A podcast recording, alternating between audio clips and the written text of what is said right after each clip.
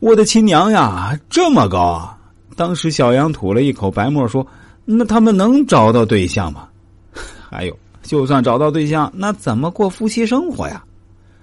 听到这里，我同去的几个朋友忍不住都笑起来。看来这小杨还真是个大活宝。你这不是瞎操心吗？这种聊天是什么水平啊？我们都是堂堂大学生，好不好？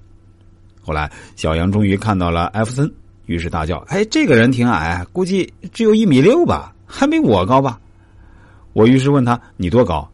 小杨回答说：“我一米六五左右。”我告诉他：“艾弗森的官方身高是一米八三，那就算有点水分，也得有一米七八以上吧？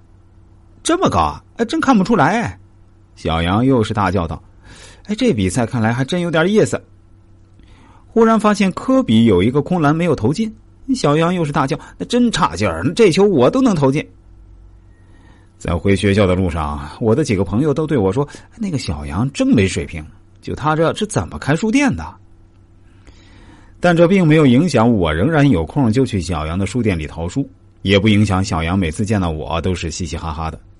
其实那时候小杨书店里的生意还可以，据他自己对我说，每一本书可以挣到三四块钱的差价。一天呢，卖出两百多本因为学生、老师除掉其他开销，他那时候也算是月入上两万了。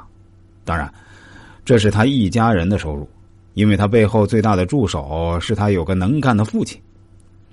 小杨的父亲虽然只是偶尔来书店交代点事儿，但是整个进货的流程以及如何营销、怎么写宣传海报、怎么定价这些林林总总的事情，还都是他父亲来掌舵的。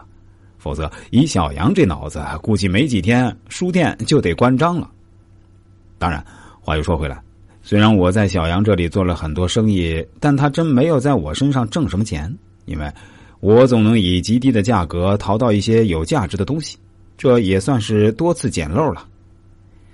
后来有一次，不知道这小杨是怎么知道我会给人算命，硬是要我给他算一下，并且神秘兮兮的说：“你算完后啊。”我保证会给你一个好东西，嘿，你绝对会喜欢的。